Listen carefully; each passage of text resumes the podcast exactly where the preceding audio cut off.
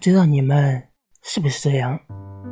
我在大学期间呢，会时常的想起高中时候的事情，会怀念高中时一直没有修建好的体育馆，会怀念高中体育课上男生打篮球时的跳跃和挥洒的汗水，会怀念高中教室里安静的只剩下笔尖划过纸的书写声。甚至会怀念当时那个戴着眼镜、胖胖的自己。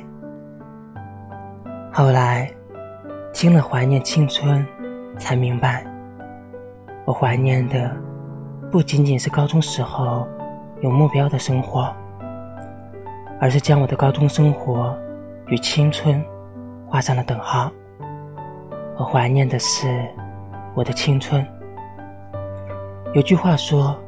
都入冬了，还执着于盛夏的蝉鸣。但青春，大概就是这样，值得我们用许久去怀念。